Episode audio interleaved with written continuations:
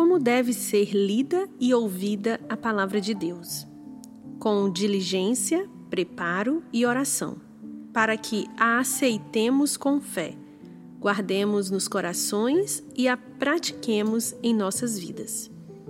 Segundo Timóteo 3, 16 e 17 está escrito: Toda a escritura é divinamente inspirada e proveitosa para ensinar, para corrigir, para instruir em justiça, para que o homem de Deus seja perfeito e perfeitamente instruído para toda boa obra. A Bíblia não é apenas mais um livro e devemos nos aproximar dela de modo singular. Toda a escritura é inspirada por Deus, segundo Timóteo 3:16. É inspirada. Isso não quer dizer que a Bíblia seja inspiradora. Ora, ela é inspiradora, mas se alguém no mundo for inspirado pela Bíblia, a Bíblia ainda é inspirada em si. É a palavra de Deus para nós. Exala Deus. Deus abre seus santíssimos lábios e fala conosco. Essa palavra é palavra de Deus e essa palavra é exatamente o que Deus queria que fosse escrito nas Sagradas Escrituras. Isso significa que devemos nos aproximar da Escritura com especial reverência e especial cuidado. Chegamos-nos à Bíblia com muito cuidado. Queremos ser diligentes, queremos estar preparados, queremos levar a sério. Também nos aproximamos desse livro com especial reverência, porque Deus nos fala. Uma das formas de pensar em se submeter à palavra é que paramos de dizer a Deus o que ele deve fazer. Agora é Deus falando conosco. Certa vez um teólogo disse que, para ser cristão, temos de tapar a boca com a mão e ficar quietos. Isso não quer dizer que não possamos clamar a Deus. Certamente os salmos estão cheios disso.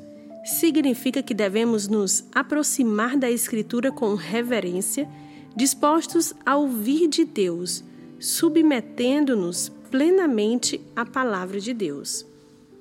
Quando chegamos à Bíblia, nosso alvo não é mera informação. Nunca será menos que informação. Não somos contrários à informação. Deus usa isso. No entanto, é muito mais que informação o que obtemos na Bíblia. Carecemos de fé. É isso que Deus deseja para nós que aceitemos a palavra com fé, com verdadeiro deleite, com desejo por ela e com dependência dela. Quando abraçamos com fé a palavra de Deus, nós aguardamos em nossos corações.